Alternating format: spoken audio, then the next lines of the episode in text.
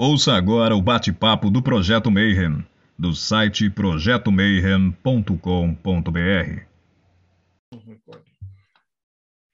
Bom dia para quem é de bom dia, boa noite para quem é da boa noite, boa tarde se você acabou de receber mais uma notificação do YouTube, está vindo assistir mais um bate-papo Mayhem. Eu sei que você já vem louco hoje, porque a gente já colocou egiptologia, quemetismo, meu deuses, Osíris, Isis, Tote. Hoje vai ser muito massa, porque a gente conseguiu tipo um cara mega especialista no assunto. Né? Então, antes da gente começar e chamar nosso convidado, te avisar que a gente está na segunda temporada do Bate-Papo Mayhem e agora não sou só eu. Né? Agora eu, eu arrumei a gangue aqui. Né? Então, diretamente de Belo Horizonte, Rodrigão, como é que você está? Beleza, louco para escutar essa palestra. Assim, história antiga é o que eu gosto mais de dar aula e o conteúdo de Egito para mim é fascinante. Maravilhoso. Nosso amiguinho martinista, Frater Belha, salve. Paz profunda, irmão. Boa noite a todos. Paz profunda, Marcelo. É isso daí. Estou também ansioso aí pela palestra do professor. Com certeza aí vim para aprender muito com ele. Será uma satisfação. Da Eclésia Babylon, Thales Azevedo, 93, Manão. Salve, galera, 93. Olha, professor, Ju, professor doutor Júlio é uma das maiores autoridades do Brasil do assunto, então esse papo super promete, assim, tô ansioso para escutar hoje. Não, hoje vai ser assim, a gente estava esperando isso por muito tempo. E das profundezas escuras do Teoria da Conspiração, o irmão gêmeo malvado, morte súbita, Tiago Tomosauskas.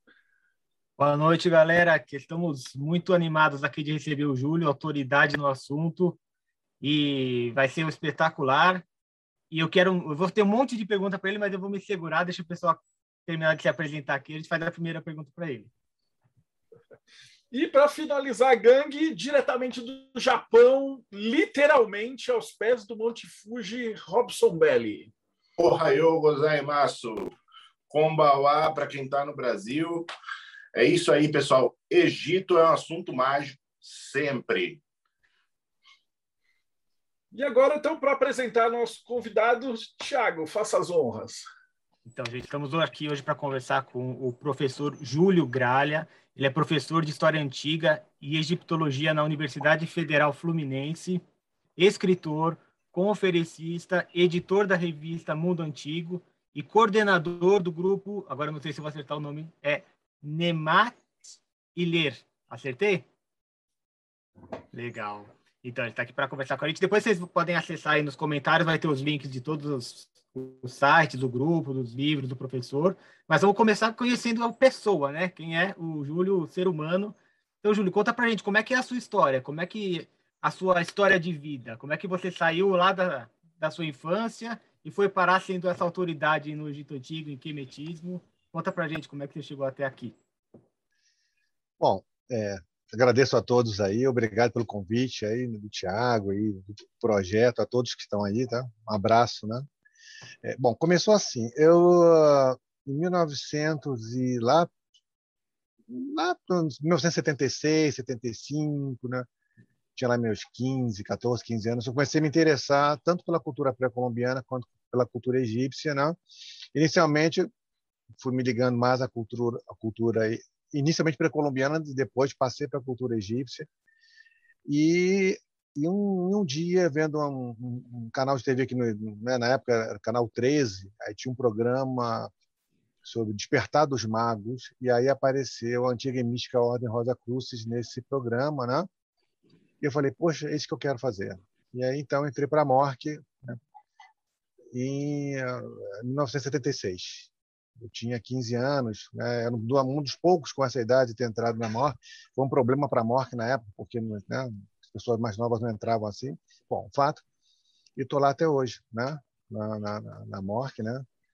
E fiz parte do, da Universidade José Croix, brasileira, né? E hoje a, a URSI, na verdade, ela está se desenvolvendo dentro da, da antiga mística Ordem Rosa Cruz. E também a, acabei entrando para o martinismo né, lá nos Estados Unidos, né? Quando não tinha no Brasil ainda, né? E depois acabei saindo, né? Então, minha trajetória começou um pouco pelo primeiro dentro de um campo da tradição esotérica, o Egito esotérico, né? Eu segui uma vida paralela, né? Porque eu fiz engenharia, né? Trabalhei com sistema de computação robótica, mas numa época onde a robótica, né, era nos anos 80, né? Quer dizer, era uma era uma, uma era um sonho, né? A gente né, imaginava nem imaginava que poderia acontecer na atualidade. E quando eu tive oportunidade, né, trabalhando numa empresa multinacional, eu, eu comecei a fazer então um curso de história, fiz o curso de história, fiz mestrado doutorado na área de história, né, voltado para a egiptologia. Então, eu fiz mestrado com Ciro Flamarion Cardoso, lá da UF, o doutorado com a com, a, com Pedro Paulo Funari da Unicamp, né? E aí então, me especializei, fui me especializando nessa área mais de Egito, né? Fui, fui crescendo, vamos dizer assim, nessa área, né? Uh, e que, que me fez um pouco diferente. Até o rapaz falou: ah, você é um, né, um, um especialista. É porque, na verdade, como eu, eu tenho um pé lá no mundo espiritualista, esotérico, e um pé na academia. Né? Então, eu transito muito bem por esses campos, né? dialogo muito bem com essas áreas. E, e, por, fazer, e por ser isso, eu me tornei um acadêmico né? mais aberto, vamos dizer assim, aos novos paradigmas. No meu canal Antiguidade Paradigmas é, tem essa linha. Né? Esse ano a gente vai entrar com essas visões mais abordagem mais vamos assim moderna moderna não é, alternativas mais ligadas à academia ano passado a gente fez uma coisa mais acadêmica então e a partir daí né é, é, é contato com o pessoal em outros países e tal fui né fui pro, publiquei um livro na verdade tem outro para sair mas fiz vários capítulos de vários livros né e me tornei conhecido nessa área. Né? Então, aí, tanto na televisão, né?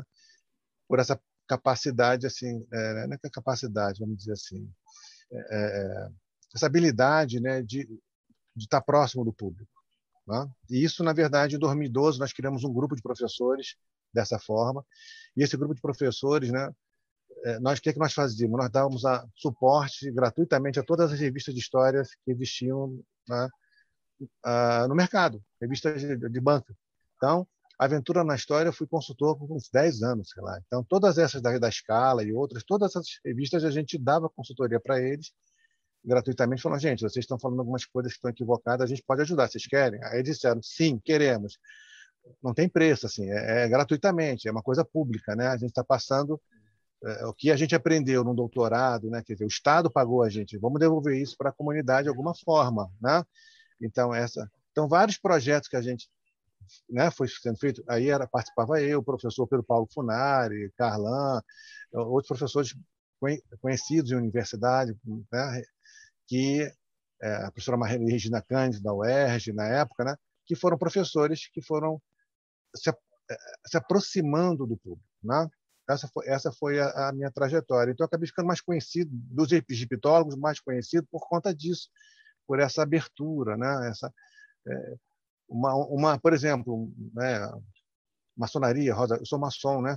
Também, né? Entrei para a maçonaria no final dos anos 80, 89, né? E o e assim, se, se um espaço cultural me chamasse, eu ia lá, se um, uma sociedade secreta, uma ordem, uma prática, né? Eu ia e conversava com ele. Então isso foi dando, foi assim, foi me tornando mais ficando dando uma, uma, uma, mais publicidade sentido, nesse sentido, né? Ser uma pessoa mais pública no sentido de, de estar aberto, né, a todos. Né? Então essa seria a minha trajetória. Eu estou aí com alguns projetos, né? Nós estamos escrevendo um, tem alguns livros que devem sair ano que, esse ano ainda e e projetos junto aí, né? A essas essas redes de streaming, né? Tipo Netflix e tal, né? Tem alguns Legal, projetos, hein? infelizmente não posso falar deles, né? mas assim, tem esses projetos que estão aí em, em, em, em caminho, né? É, que muitos professores acadêmicos não fazem, né? porque assim, para essa aproximação, entendeu? Não, não, então essa seria essa é a minha trajetória. Ô, Tiago, só ah. antes de você perguntar, eu ia te pedir uma coisa, Júlio, como é que é essa, essa abordagem, você está mergulhado nesses dois mundos, né? que é a amor que é extremamente mística, e a academia é extremamente cética e fechada e tal, né? Então, como é dar essas palestras e navegar entre esses, esses dois mares? É porque assim, a primeira, a primeira percepção que a gente tem é que essas duas coisas são mutuamente excludentes, né? Mas aí, na verdade, tem um egiptólogo, né, que ele, o Hornell, né, que eu sigo muito, ele é um, é um suíço, já né, já está aposentado, mas eu vejo que elas são complementares. Então, então, na verdade, é tentar como fazer essas coisas se complementarem. O que, que vem acontecendo é que dentro da academia foram aparecendo referenciais teóricos, né, como referenciais teóricos dos usos do passado, egiptomania, egiptosofia, em que eu podia trazer esses elementos para dentro do campo da história com uma base acadêmica e com uma metodologia de análise acadêmica. Então, as pessoas podiam até não gostar de mim, mas não podiam bater em mim porque eu estava usando. Né?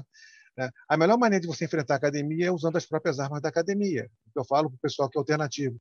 Não adianta ficar falando de autores alternativos e tal, que não vai para a academia. Você tem que usar né, o que a academia, os referenciais dela. Então, você usa os referenciais dela, ela aceita o seu argumento, a sua hipótese, começa a né? Então foi isso que um grupo de professores também, eu faço parte desse, né, que a gente é, foi trazendo esses elementos. Assim, a, a, isso na história, né? né? Porque na ciência da religião isso também apareceu, que é uma outra área, né, que se desenvolveu muito bem. A ciência da religião saiu só daquela visão mais cristã e passou a ser mais os trabalhos de mestrado, doutorado, mais holísticos, né? Então, estão abordando outras culturas. Então, na ciência da religião, isso é mais fácil de trabalhar. Na história, isso é mais complicado. Acho que o curso de história é o pior deles para se trabalhar esses elementos. A arqueologia, a arqueologia é mais tranquila, a antropologia. Então, por isso que a gente consegue transitar nesses dois, né? desses dois pontos é, é, com poucos conflitos. Né? Não quer dizer que eu tenha problema. Né? Algumas portas na academia fech foram fechadas para mim por conta disso. Mas eu é, assim, estou pagando o preço que eu sei que estou pagando, né? Afinal de contas, não foi pago o meu salário. Então, na verdade, eu consigo fazer isso dentro de um campo da pesquisa. Então, e o conceito de uso do passado foi que mais ajudou a gente, né? Que é justamente como é que é, como é que a modernidade, o século, né, o século 17, 18, 19, 18 e a contemporaneidade, século 19, 20 e 21, se apropriam do mundo, do mundo antigo né, para dá sentido a várias questões. Então, essa questão dos alienígenas do passado, essas as sociedades secretas que vão beber nessa fonte. Né? Por exemplo, a primeira tese que se tem notícia na história sobre ocultismo é da Unicamp, que é a universidade de vanguarda. Né? Ela, a primeira tese foi em 2000, se não me engano, 2010, 2010, 2010 2012, que trabalhava era uma tese sobre ocultismo dentro da história, dentro da história. Isso aí é uma coisa assim, sugêneres. Você não vai encontrar, percebe? Mas é aquilo que eu digo para você, né? não é qualquer lugar que você vai conseguir fazer isso. Tá? Tem lugares que são mais, mais conservadores, tal, mas eu vejo uma coisa complementar. É, hoje nós temos muitos pesquisadores na universidade que eles têm uma visão mais aberta e menos preocupada com as reverberações daquela pesquisa que é uma coisa pioneira. Todo mundo que é pioneiro não tem jeito, ou é odiado ou é amado.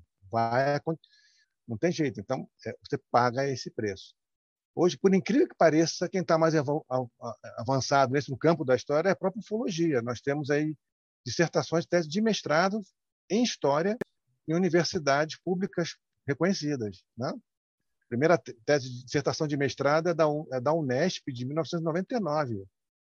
Tá? Esqueci o autor, né? Para você ter uma ideia. Então, quer dizer, essas coisas estão acontecendo. O final dos anos 90 foi muito rico nessa questão de da entrada da, da, do mundo místico, esotérico, ocultista, sociedades secretas, ufologia na academia. Né? Só não aparece muito. Júlio, deixa eu fazer uma pergunta sobre o outro lado dessa questão. Você falou da academia, mas e do lado das ordens iniciáticas, as ordens esotéricas? A gente vê que a influência do Egito é assim, é é todo mundo quer ter o seu pezinho lá no Egito para legitimar alguma coisa. Então nós temos a Golden Dawn, tem a Telema, tem a magia de Maat, tem o Templo de Sete. Quão sério é essa herança e quem que se aproxima mais? A gente consegue falar isso ou fica Sim. tudo no acho? Como é que não, como não. é que a gente sabe quem que realmente está fazendo uma coisa séria e quem está só usando um nome para legitimar alguma coisa? Então, na verdade, assim, é, eu vou dizer que por, o Templo de Sete eu não conheço, tá? Mas é, as outras eu conheço, e, na verdade, assim, todas são sérias. O que, que na, acontece, na verdade? aí está o amigo Sete. Aí, né? é, elas, elas são sérias e elas bebem né, numa fonte egípcia já, vamos dizer assim, ressignificada, que não é original, está misturado com elementos gregos e romanos, greco-romanos, né? e medievais também. Então, é, é, ela bebe numa fonte que não é fonte original, mas bebe em elementos que são originais. Né? Isso que nós chamamos de usos do passado. Tá? E uh, essas sociedades, algumas se aproximam mais nas práticas. Por exemplo, Crowley foi um dos que mais se aproximou nisso. Né? E o, a própria Golden Dawn. Assim, eles, em termos da, da, da estrutura, da, da ritualística, né? Quando você, a gente vê, por exemplo, fotografias do Matthews né, no, no, no, século XIX, ele vestido como um sacerdote egípcio, ele está realmente vestido, trajando, todo o significado que ele está usando aquilo tem sentido. Né? Então, quer dizer, isso mostra que houve aí uma pesquisa em cima disso. Né? E graças ao quê? Ao desenvolvimento da egiptologia. Tá? A egiptologia é que vai dar possibilidade dessas sociedades secretas, porque são todos são ilustrados, são pessoas que estudam. Então, eles vão beber na egiptologia, que se conhece, e ali vão adaptar aqueles elementos né, e, para a sua sociedade. Lógico que há uma, uma briga, vamos dizer assim, ideológica, no sentido de dizer assim, não, veja, a minha sociedade, a minha ordem é, é, veio do Egito. Então, isso já cria aquela coisa, né, assim, né, oh, né, né, como a própria Mork faz e tal, outras sociedades, né? não, lá, né? a reflexão, então terapia, ah, a reflexologia foi lá em do Egito, o tarô veio do Egito, todo mundo... Dessas, né? Então você começa a ter essas vertentes, que é, por exemplo, o tarô. O tarô é interessante porque o tarô em si não veio, né? né ele foi Taylor, né? no século XVIII, XIX, você começa a ter as primeiras cartas, mas ele está tá, ele tá onde? Ele está nos arquétipos. Os arquétipos estão lá no Egito na mitologia egípcia, como estão também na mitologia grega, entendeu? como estão também na mitologia indiana. Então, é, são modelos, são arquétipos do Jung. Então, você pode utilizar isso. Por isso tem tarô, né? tarô mitológico, tarô egípcio, porque os arquétipos você pode trazer. Tá? Agora, você não vai encontrar o tarô egípcio lá, tá? da forma como a gente conhece. A gente não vai ter carta de tarô, não vai ter parede. Né? Tem pessoas dizem, não, lá as paredes lá dos tempos são, são cartas de tarô. Não, não são. Então, isso, na verdade, o que, que é? É, é? é, é? o que a gente chama de usos do passado. Tá? E o que difere os usos, esses usos do passado para o quemetismo é justamente o quemetismo ele não vai beber nessa fonte, ele vai beber na fonte original. Ele vai beber só na egiptologia. Então, se tem na egiptologia um rito para fazer um culto ao Sete, ele vai pegar aquele rito, vai reproduzir o mais próximo, né? da, da, é, da realidade do Antigo Egito. Lógico que a gente não vai conseguir, né? até porque a gente não tem todos os elementos ritualísticos lá. Mas ele vai, ele, ele não vai pelo caminho das sociedades secretas, do esoterismo, do misticismo. Ele vai para o caminho da ciência. Né? Inacreditavelmente, né? o quemetismo, assim como o reconstrucionismo grego, são religiões novas, né? quer dizer, baseadas em quê? Na ciência. Elas são baseadas na arqueologia, na história e na antropologia. Né? O verdadeiro quemetista não vai buscar na Godendal, não vai buscar na Morque, não vai buscar, não vai buscar nesses lugares. Ele vai buscar lá na tradição, né? Então, é, essa é uma grande diferença que as pessoas às vezes não é estranho dizer, ah, né, as pessoas acham que isso é um contrassenso. Eu acho que é complementar, de novo, né? Essa noção da complementariedade, elas não são mutuamente exclusivas. Então, a ciência da arqueologia, da egiptologia, da antropologia da história é a base para a formação de novas práticas religiosas, como o quemetismo, como o reconstrucionismo grego, que tem fonte. Agora, o reconstrucionismo celta é um, problema, porque você não tem escrita, você tem que se basear só na arqueologia. Tá então, todos esses reconstrucionismos, eles normalmente são baseados na ciência. E, normalmente, os seus líderes são mestres, são doutores nas suas áreas. Né?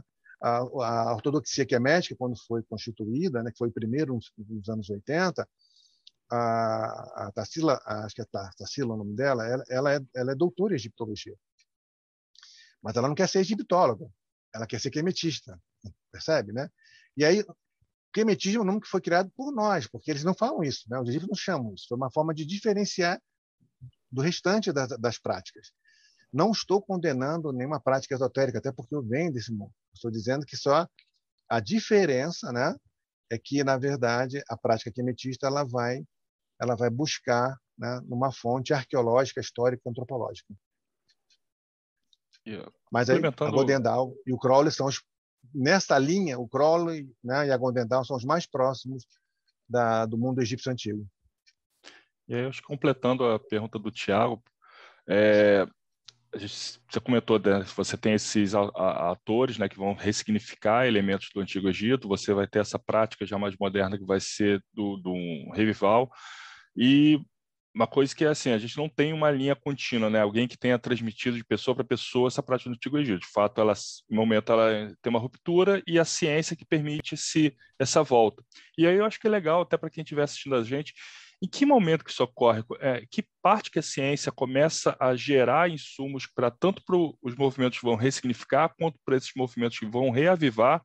E como é que essas, você citou não só da história, antropologia, outras, como é que esses elementos, essas áreas da ciência vão gerar esses insumos a partir de quando? O pontapé inicial, como é que surge essa... Então, no caso né, da, da, da é a própria Wicca tentou legitimar os ritos pagãos adotando né, versões não pagãs. Sim, né?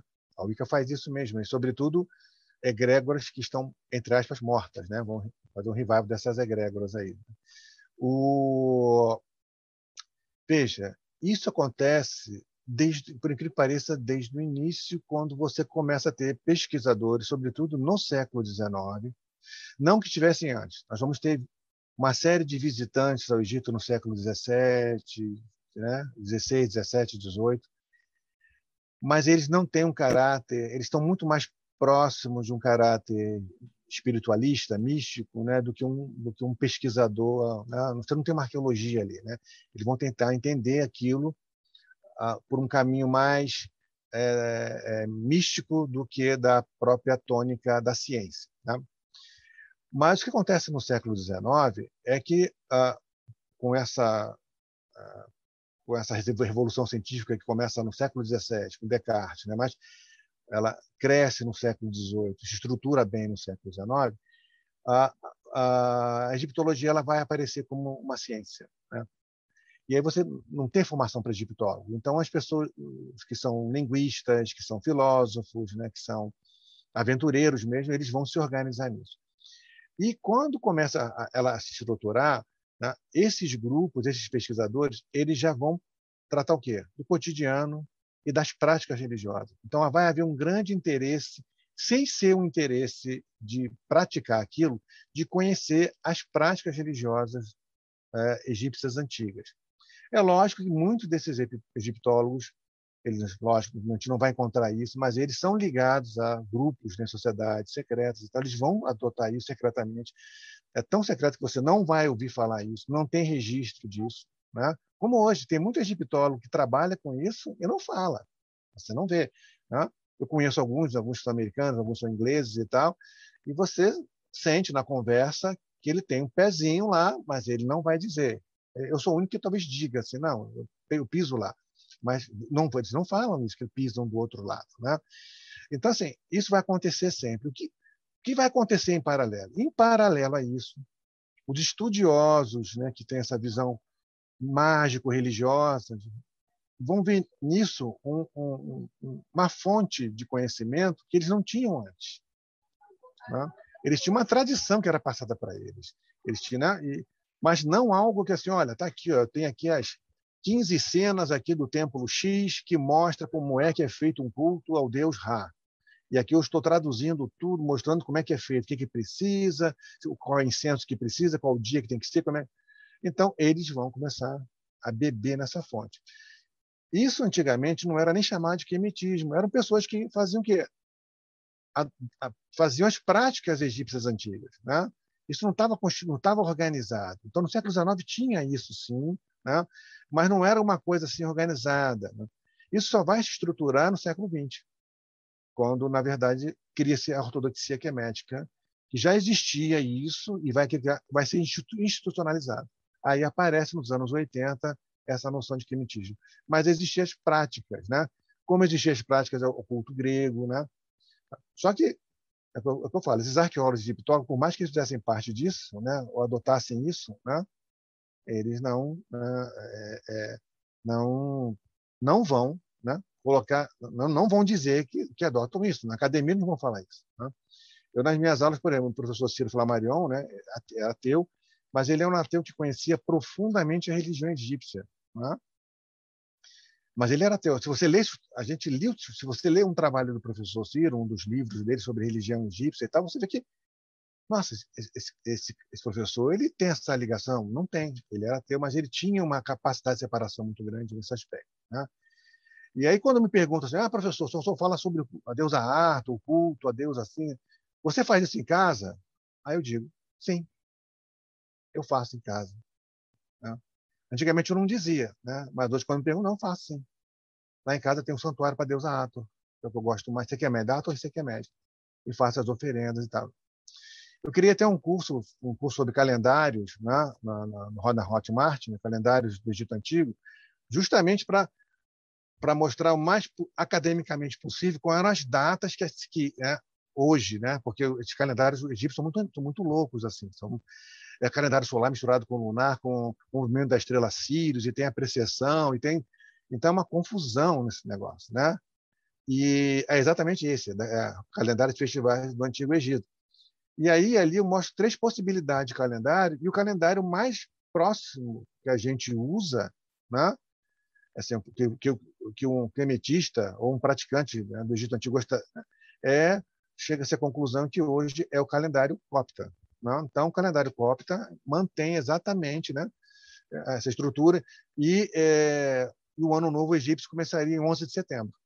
Em ano bissexto, 12 de setembro. Por esse ano, 12 de setembro, é, marca-se o Ano Novo Egípcio. Né? O calendário copta segue o ano, apesar de ser cristão, ele segue, mantém os nomes antigos egípcios, né, traduzido para o copta, mas né, e aí lá coloco lá, olha, um dia tal, culto a essa deusa. Tá? Ah, mas como é que a gente chega a isso? Pelos relatos, no, aonde? Nos templos, né? No terceiro, no, no terceiro dia do quarto mês de Aquete, né? Que seria o quarto mês, seria lá julho, setembro, outubro, novembro, lá para dezembro. Aí lá para dezembro aconteceria isso. Então, isso é uma compilação que a gente vai fazendo, né? da literatura. Os egípcios não deixaram isso bonitinho, arrumado, não. Isso aí você vai ter que ler um monte de texto e pegar nas entrelinhas. Ah, no dia tal, tal, tal, foi feito, era o culto a deusa Arthur na cidade de Tebas. Opa, então já sei que em Tebas se comemorava nesse dia. Então isso é uma coisa que tem, né? alguns egiptólogos estão fazendo esse levantamento. Tá? Então, é, essa, é, quer dizer, com isso fica mais fácil a prática. Né? Então, como eu vi que havia muita deturpação da, do calendário, aí eu achei por bem produzir esse curso né? para ajudar o, os esquemetistas e os praticantes do Egito Antigo. Júlio, é, a sua palestra é tão boa que você responde as perguntas antes que a gente faça, né? Porque eu ia te perguntar sobre a parte acadêmica, é, como é que é. Porque quando eu fiz a faculdade, é, eu tive um professor que era Rosa Cruz, Cuia de Marribas. E, assim, tive uma certa proximidade, mas não segui muito esse caminho naquela época. É, mas você já respondeu todas as perguntas nesse sentido. Aí vem a pergunta: o que é quemetismo? Você também já respondeu, falando assim da origem do quemetismo, que sempre teve as práticas, que agora que está se organizando e está embasando cientificamente as práticas religiosas. A pergunta que eu vou fazer é a seguinte: eu posso estar errado, mas não havia uma religião egípcia. Havia várias religiões egípcias e cada cidade tinha seus mitos. Como é que o quemetista segue isso? Ah, eu vou seguir Tebas, o está seguindo? Eu vou seguir Mênfis, eu vou seguir essa teogonia. Como é que é isso nessa organização é, hoje? Então, o, não só no, no Egito, mas né, no mundo grego, romano também, mas é, a gente fala em a gente fala religião romana, religião grega, religião egípcia para ficar mais didático. Mas o fato são práticas religiosas egípcias, gre gregas e romanas, porque você tem uma variação muito grande por região, né? como bem você colocou. Então, algumas cidades elas vão ter, por exemplo, nós temos aí a cidade do lado norte, Memphis, Memphis, né? É, que ela, cujo deus, vamos dizer assim, padroeiro, né? É o deus Pitar, né? Tem lá um mito de, de criação baseado em Pitar.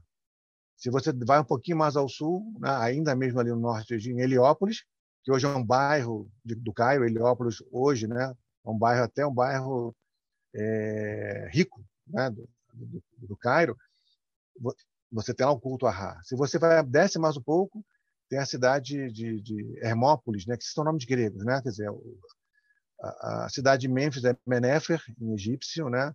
A cidade de Heliópolis é Yunu, em egípcio. A cidade de Hermópolis é Kemenu, que é a cidade dos oito, né? Porque a, a, a, ideia né, de, de mito de criação é sempre em nove números, né? Começa com um, mais estende para oito, para mais oito, né? Então, esses mitos de criação são todos baseados no número nove, né?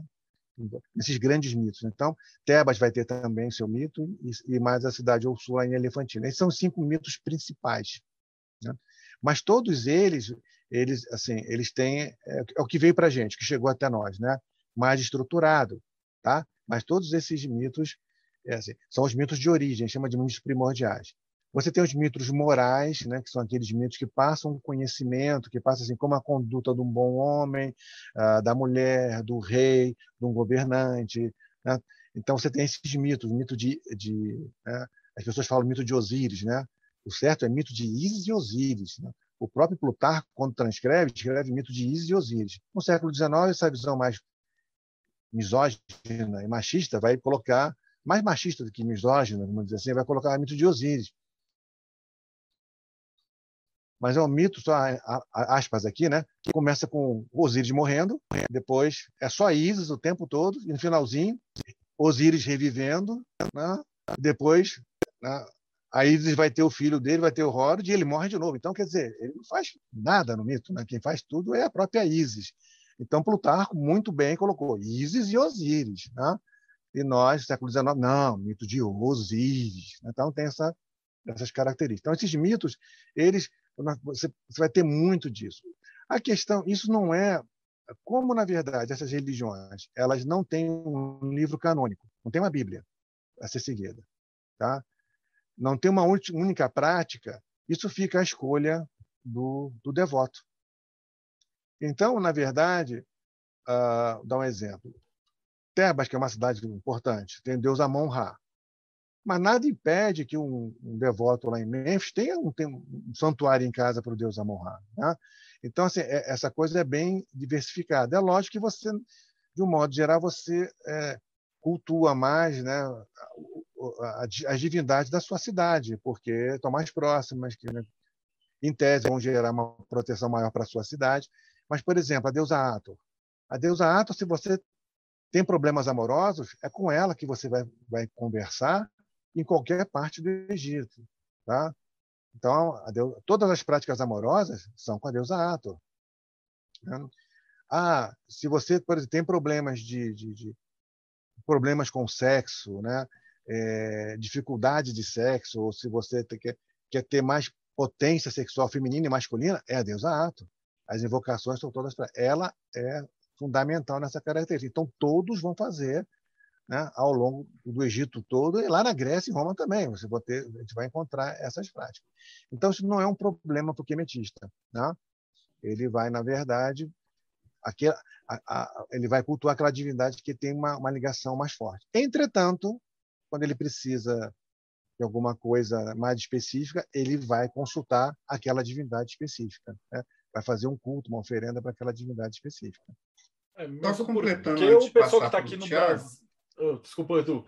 É, o pessoal que está aqui no Brasil, ele também não tem como ir para Tebas ou para lá, né? ele está longe de tudo, né? Então, É, existe, você falou que não tem um livro de quemetismo, mas existe algum livro que os quemetistas consideram, que falam assim, não, esse aqui está compilado, são vários livros. Quais são os principais livros?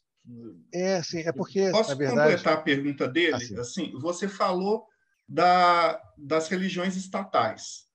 E o culto popular? Tem algum livro que explica sobre o culto popular ou isso se perdeu nas brumas do tempo? Então, essa é uma grande dificuldade que a gente tem em qualquer das sociedades antigas, né? Como é que os cultos populares aconteciam? Tá? Nós sabemos, né, que as casas populares tinham nichos onde você tinha lá a, a, o local para as oferendas. Então, e que na verdade a, possibilidade é que essas oferendas eram similares ao culto estatal. Então, por exemplo, se a deusa Ator né, é uma deusa, a deusa Isis, por exemplo, Obviamente, para a deusa Isis, o figo é uma fruta dedicada a essa deusa. Então, isso era tanto no, no culto oficial como no culto popular. Então, na minha casa, eu vou fazer o quê? Uma oferenda de pão, é, de, é, oh meu Deus, de figos, né?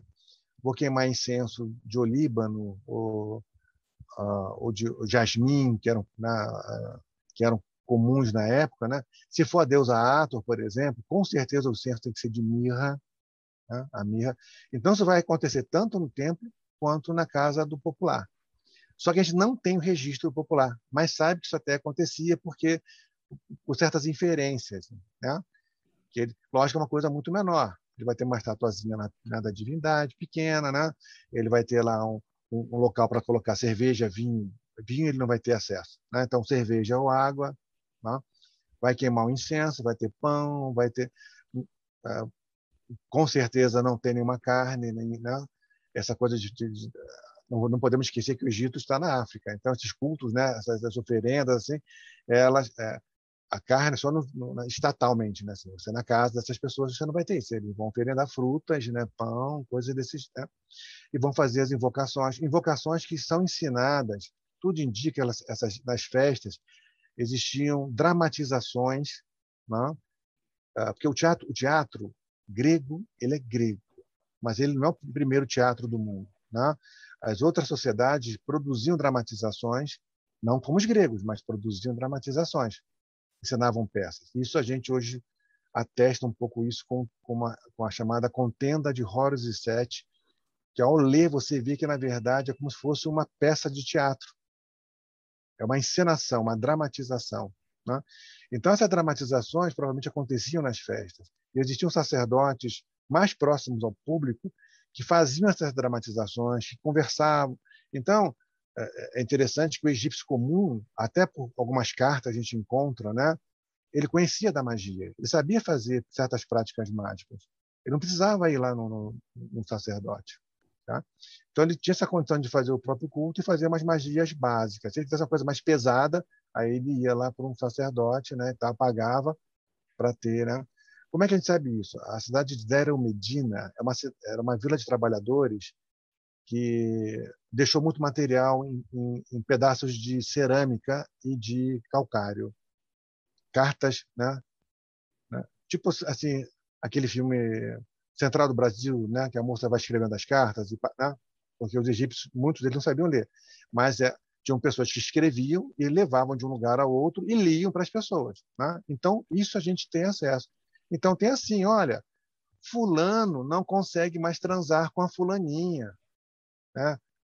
O, assim, o pênis não, não fica mais ereto, é nesse nível mesmo. Né? Isso é magia da ciclana. Então, a gente come... Opa, tem uma indicação aqui da fofoca e, ao mesmo tempo, do quê? Que a prática mágica era uma coisa ali comum entre. Né, né? Ah, o cabelo da fulaninha está caindo. Ah, é magia da ciclana. Percebe? Então, a gente, nessas coisas, a gente vai começando a, a perceber que essa magia está muito mais popular do que a gente imaginava. Eu gastava dinheiro nisso, porque é, é um tablete, né? Você tinha que pagar o cara, porque cara está, não era barato fazer essa fofoca, né? Não, olha, eu vou dizer para você que até era barato, porque isso aí era resto de construção, sabe? Era tipo assim, tá lá no lixo, porque o papiro é caro. Então aquilo ele pegava lá nas pedreiras, né, ou nas construções, tá? aquilo era material é, assim né, é, é de, não é de despejo, que a gente fala, é, de demolição. E aí você vai escrever. Então, ele catava aquelas coisas, alguém escrevia para ele. Aí ele pagava o cara que escrevia. Né? De alguma forma ele fazia o pagamento lá. E então, assim, então, olha, o único tem um livro, eu agora não vou lembrar o nome aqui, mas tem um livro de uma de uma pesquisadora que é o único livro, gente, eu não vou lembrar, posso até passar para vocês, né? É, que ela ela faz o estudo do Egito da, do culto popular no Egito antigo. E aí ela vai ela vai encontrar boas informações sobre o culto popular do, do faraó Amenhotep I. Ele, ele se tornou um deus, né? Todos eles se tornam um deus, mas ele deve ter sido um faraó em vida que fez alguma coisa de bom para a comunidade, para a população, porque existiam é, capelas exclusivas para ele, havia um culto popular, um, um grupo sacerdotal mais popular para ele, e ela vai faz, ela faz uma análise. Mas é muito difícil porque o que acontece é o material não chega porque é material mais perecível, né? Se vai usar um papiro é o de pior qualidade, então esse papiro não dura 200 anos, ele vira pó, né? Então não chega até a gente a não ser essas chama de ostraca, essas peças que eu comentei chama de ostracon, né? Ostraca, como elas são de, de, de calcário, elas chegam até nós. Mas a, a, estrutura do culto não. Isso é uma pena, né? É, porque a gente não tem, mas a gente tem as inferências desse culto. ok? O mesmo acontece com o mundo grego também. Da é, mesma, da Júlio, mesma... você comentou aí para a gente da, dos mitos morais e eu entendi disso que o quemetismo não se preocupa só em recuperar a, os rituais e as crenças do Egito Antigo, mas também alguns valores. É, você pode falar um pouquinho sobre quais são esses valores, se eles são parecidos com os que as outras épocas tiveram, se são muito diferentes? E uma outra pergunta para já encaixar duas numa só, é se você poderia falar um pouquinho sobre o Akhenaton, porque é uma figura bastante controversa não sei, dizem que ele influenciou os judeus, que ele foi o primeiro monoteísta. O que, que a gente realmente sabe sobre ele? Então, é, com relação aos valores, né, isso aí vai variar. Né? Por exemplo, a ortodoxia é médica, ele coloca cinco, se não me engano, cinco, eu não vou lembrar agora, mas cinco práticas modernas baseadas nesses valores. Né? Mas se a gente for se basear em valores do Egito Antigo, nós temos que nos basear de primeiro né, nas chamadas 42 confissões negativas do Livro dos Mortos, que o morto faz né, do, é, na, no, no, diante da balança, né, onde está o seu coração, que é a consciência. Né, o coração para o egípcio é a consciência, é lá que você tem toda a sua mente. A mente do egípcio não está em outro lugar, na cabeça, não. A mente do Egito, que a gente chamaria de mente, e da, da consciência do ser e tal, o ser interior está no coração. Chama de Abi, esse é o coração. Né? Então, ele pesa isso com a pluma de Maat, que é o quê? Maat é a verdade, a justiça, é o equilíbrio. Né? Então, e ele faz, ele durante, di, diante de um, de um tribunal de 42 juízes, ele vai recitar as 42 confissões negativas, né? que são aquelas, olha, eu não deixei de ter, dar água a quem tem sede, eu não adulterei as medidas, eu não cometi adultério, entendeu? eu não cobicei o, o, o, trabalho, a casa do outro, eu não matei, entendeu? eu não roubei. Então, esses seriam os primeiros valores né, morais que a gente tem, que a gente poderia, básicos. Né? Quais são os outros? Os outros estariam baseados nas chamadas instruções de sabedoria de alguns filósofos, nós podemos chamar assim, né? Filosofia é uma coisa grega, mas do pensamento egípcio, né? o filósofo aqui no sentido do, do pensador egípcio, né? antigo, que são aí uh, as chamadas instruções de sabedoria. Nós temos aí as instruções de Ptah-Hotep, tá? Tem a de, oh, meu Deus, tem mais dois que eu não estou lembrando aqui o nome no momento, mas são os três que chegaram até nós. A de Ptah-Hotep é mais importante. Então, essas, é, ele vai, por exemplo, dizer assim, olha, quando você entrar na casa uh, de, de, uma pessoa que você foi convidado, então não olhe para a mulher de, né, do, desse convidado.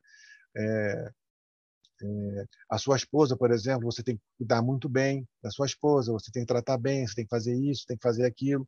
É, porque, na verdade, ela é o centro da família. Então, essas instruções de sabedoria, elas seriam as, os principais elementos morais para o quemetismo. Nem todos os quemetistas vão buscar nesse lugar, vão criar né, elementos básicos, vão eh, usar os elementos da sociedade atual. Até porque muitos desses elementos dessas instruções de sabedorias, à, à luz do século XXI, vão aparecer um pouco assim, às vezes machista, né? um pouco antifeminista, alguma coisa assim. Então, é uma questão de interpretação. Mas esses seriam os valores que egípcios antigos originais, né? que deveriam. Então, tem, esses são alguns deles, né? É, é, eu poderia passar assim. Mas as 42 confissões negativas são a primeira, porque o, o Egito, ao contrário lá do Código Hammurabi, e mesmo nos códigos lá dos hititas, né? eles não têm códigos estruturados como um código jurídico, eles têm um código cultural, né? Estruturado como um... E aí você... Eu nem sei como é que eles conseguiam resolver questões lá jurídicas, porque eles não tinham código dessa forma. Né? A Morabi tinha código 30. Não, olha só, vem aqui no código 30. Não, você caiu aqui no código 30. Vai ter que pagar isso lá. Né? Então, tem essas características. Então, assim, eles são bem. E são códigos. Eh, por exemplo, a mulher é muito mais valorizada no título que em outra sociedade. Né? Tem a possibilidade do divórcio, a, a linhagem é dada pela mulher. Né? Então, o, o, o rapaz, a pessoa, o, o recém-nascido, ele não é filho do pai, ele é filho da mãe, ele recebe o nome da mãe. Ele é fulano, né? filho da mãe, né? no bom sentido, filho da mãe, tá?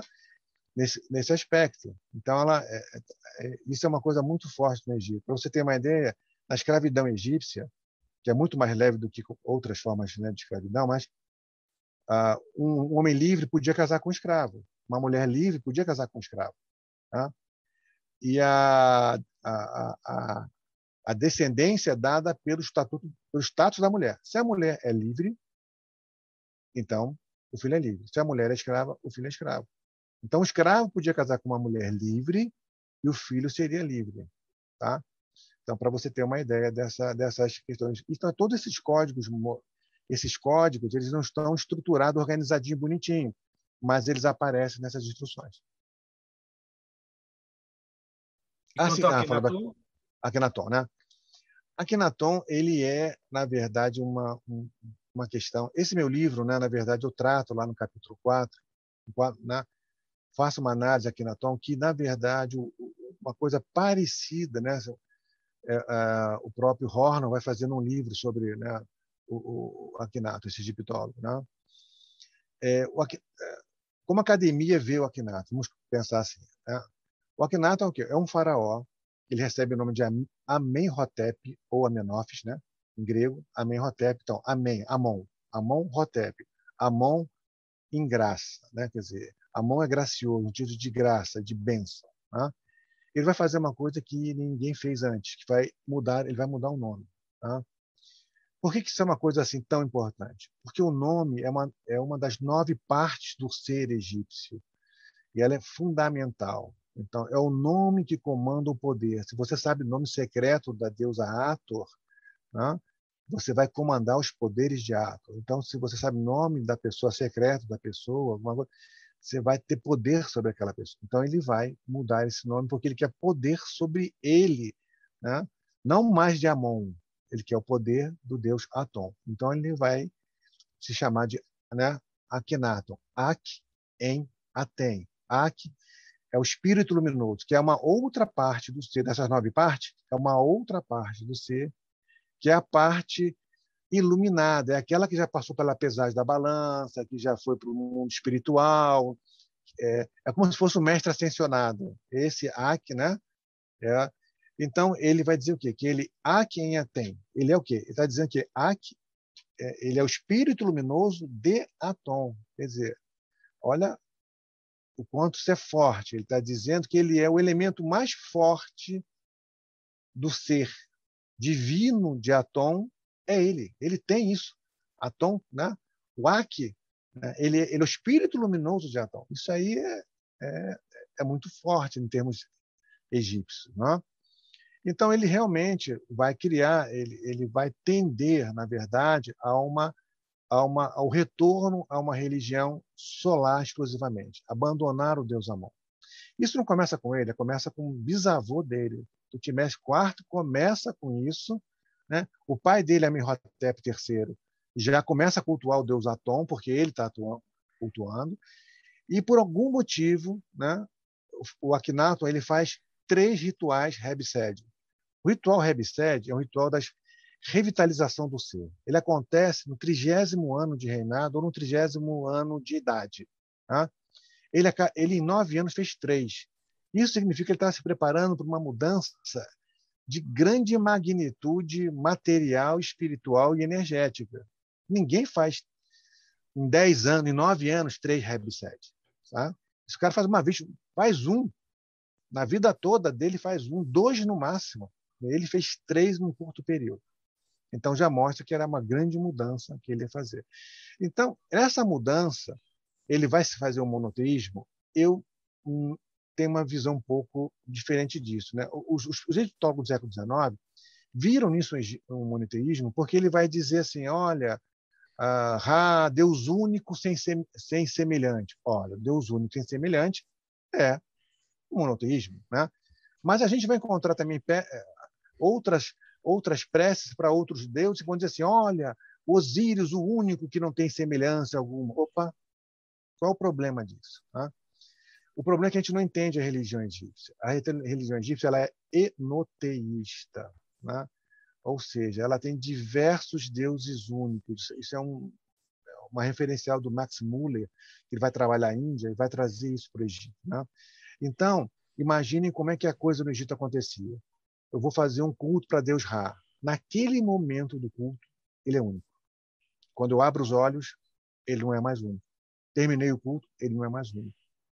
Então, é uma coisa que é muito confusa para nós ocidentais, que estamos muito trabalhando entre polaridade, positivo e negativo, né? quer dizer, ou é único, né? ou é politeísmo ou monoteísmo. Não, ali você tem elementos, de novo, aquela visão complementar. Né? Você tem o monoteísmo instantâneo e um politeísmo amplo, né? ao mesmo tempo. É um e, os, um e muitos ao mesmo tempo. Isso é uma confusão na cabeça para você trabalhar isso com o Ocidente. Então, mas Akhenaton aparece como sendo então o monoteísta. Né? Hoje a gente entende ele como monolatria. Por quê? Porque ele realmente baniu todos os deuses e botou deus Atom como deus. Entretanto, os textos mostram que Akhenaton e Nefertiti eram deuses na Terra. Ele, o Akhenaton, o Atom, na verdade, era um deus andrógeno. Né? O masculino e feminino estão nele. Ao contrário, na mitologia antiga egípcia, você tinha uma separação. Né? Você tinha um, um deus, um deus, uma deusa e um terceiro ponto, o triângulo de cabeça para baixo. Agora você tem um deus, Atom, e um triângulo, onde você tem aqui nas pontas Akhenaton e Nefertiti. Tá? Então, esse, por quê? É o, é o Deus, é uma noção, é uma, é uma sacada interessante. Veja, o Deus não, Deus não tem sexo. Não é Deus, Deus. Ele é uma emanação que, quando chega na Terra, se abre masculino e feminino. Isso é uma visão interessante. Uma outra coisa que as pessoas, muitos egiptólogos não veem isso, está até no meu livro também, né? É quando você, o, o Atom é o único deus que tem um nome em cartucho, como fosse um rei. Só que em, em um dos nomes está assim, né? Haharakti, aquele no seu nome de Shu, que é o seu nome iluminado, né? que veio através do Atom. Peraí, como? Ra, o Ra que veio através do Atom, mas o Deus não é Atom? Mas por que tem um deus Ra solar também que vem através do Atom? Que é o, o Ra Harakti é o Ra dos dois horizontes. Então, mas Ra que veio através, na luz que veio através do Atom. Então, Akhenaton mostra um, um, um princípio né, que é sofisticadíssimo para ela. Não é Atom que é o Deus, mas o que vem na luz, nos raios de Atom. Então, que vem quando o, o Sol, né, o Atom me toca, a luz do sol me toca, esse não é o Deus do Akhenaton, mas o que vem através daquela luz, que é totalmente abstrato. Isso era uma concepção, se você pensar, para aquela época, não era uma concepção fácil de se pensar. Ah, não, os sacerdotes sabiam disso? Não sei se sabiam. Tá? Ah, não, politeísmo era para o povo e monoteísmo era para o sacerdócio. Negativo. Isso aí, é, é, essa, esse conto esotérico não funciona. Tá? A gente estuda, vê que não, isso não funciona. A gente tinha noção. Mas a prática, né? A prática religiosa de, de era muito sem, é, é, sim, era um mito muito simples, abstrato, né, para um Egito que não é nada abstrato e não é nada simples. Então, essa religião ela não, vai aguentar muito tempo. Tá? Hoje a gente sabe de alguns estudos em relação aos judeus, como tinha perguntado, que, se eu não me engano, o, o, o, o, o hino ao sol, né? o grande hino ao sol, a gente encontra referências desse hino no Salmo, no Salmo 108 ou 109 uh, de Davi. Então, hoje historiadores já apontam que aqueles salmos têm essas ligações e que podem ter sido, é, assim, o salmo pode ter tomado por base o hino. Né? Isso não, é, isso não é visão esotérica, não é viagem na maionese, não. São pesquisadores, né, são egiptólogos que trabalham com essas questões. Né? Essa seria uma situação. Agora, em relação a Quinato, depois vai aparecer muita coisa, né? Vai aparecer então que ele, né? Ele seria lá o, o, o Moisés do Êxodo, né? Você vai ter várias, várias outras facetas que infelizmente a gente não tem como traçar de modo acadêmico, né? Mas ele vai ser um pilar para várias sociedades secretas, vários místicos, sobretudo para a morte. Né? Essa noção dele vai ser importante, tá? Em termos de, de, de, de governo, ele era um pacifista e por conta disso, né? Uh, o Egito perdeu fronteiras, né? Perdeu posições porque ele não quis mandar, não quis enviar tropas, não quis. Então ele tinha uma visão mais pacifista, mas numa época em que as pessoas estavam em guerra, né? Então, esse é, esses são os, os, os é as, as características né, eh, de Akhenaton. Por isso que ele tem aquela forma andrógena, porque o deus dele é andrógeno. A primeira vez que aquela forma foi identificada, a primeira coisa foi dita, não, Akhenaton é efeminado, no século XIX. Aí depois, viram que... Ah, depois, Akhenaton é doente. Né? Hoje a gente tem noção, pela arqueologia, que nós temos imagens de Akhenaton normal, antes de ele ser Akhenaton, né, enquanto ele era Amenhotep IV, e depois, isso, quão gloriosas são suas obras. e Akhenaton, e depois ele encontra Akhenaton, que aí ele muda, muda o ser. Percebe? Então, assim, é, é, hoje a academia, de modo os egiptólogos, apontam mais para uma visão artística, simbólica, mágico-religiosa, né? no sentido, uma visão mágico-religiosa, da, da arte armarniana, e não por uma questão de doença, uma anomalia, ou coisas alienígenas. Né? não, não ponta por aí. Não que possa ser possível isso, tá? Eu não trabalho, eu trabalho com o campo das possibilidades. Tudo é possível, né? Mais ou menos possível. Né? Eu estou tratando aqui aquilo que é mais, que eu entendo como sendo mais possível. Tá bom? Robson, você Então, queria perguntar a respeito de dois livros. Um ele já falou, que é o Livro dos Mortos do Antigo Egito, ele já mencionou. Eu queria perguntar a opinião, se há uma opinião, né, a respeito de um outro livro, o livro do Jâmblico, né, que é em inglês On the Mysteries of the Egyptians, Chaldeans and Assyrians. É um livro de Jâmblico que fala que supostamente é uma, são correspondências entre um sacerdote egípcio e um jâmblico, né? Onde ele questiona a questão dos deuses e tudo mais para um sacerdote egípcio. Existe alguma visão a respeito desse livro pela visão quemética ou alguma coisa do gênero? Olha, os quemetistas não vão trabalhar com esse livro, porque justamente o Jâmblico já é, eles na verdade, ele, tá, ele tem outras fontes, né, teurgia, tem outros, se não me engano, ele segue outras linhas aí. Mas é, para o estudioso de religião, né, eu acho até que os queméticos deveriam lê-lo, né? Eu li algumas partes, vou ser sério que eu, li, eu mesmo li pouco, né? Mas é um livro importante, né? porque eu, essa parte de mitos egípcios do, do Jâmblico, esse diálogo, ele assim, é, infelizmente eu não conheço não trabalho de mestrado, doutorado, eu não conheço, pode ser que tenha brasileiro, né, que tenha feito um trabalho em cima do Jambo, porque é importante. Eu já vi alguns artigos, né, os geméticos não vão, até onde eu sei, não vão beber nessa fonte, tá? Mas é uma fonte importante, sobretudo para quem está ligado é, às sociedades secretas e pretende fazer uma ponte entre né, esse Egito faraônico, né, esse Egito essa, essa, essas práticas mágico-religiosas egípcias com, com a sua sociedade, né? com a sua prática mística, esotérica no momento. Tá? Isso aí é uma. Seria, uma, seria, seria bom. Né? Mas os, os de modo geral, mais ortodoxos, não vão. Né? Os quemetistas ortodoxos nem vão tratar de, de. Né? Por isso que chamam de ortodoxo. Eles não aceitam a visão né, do Atom. Né?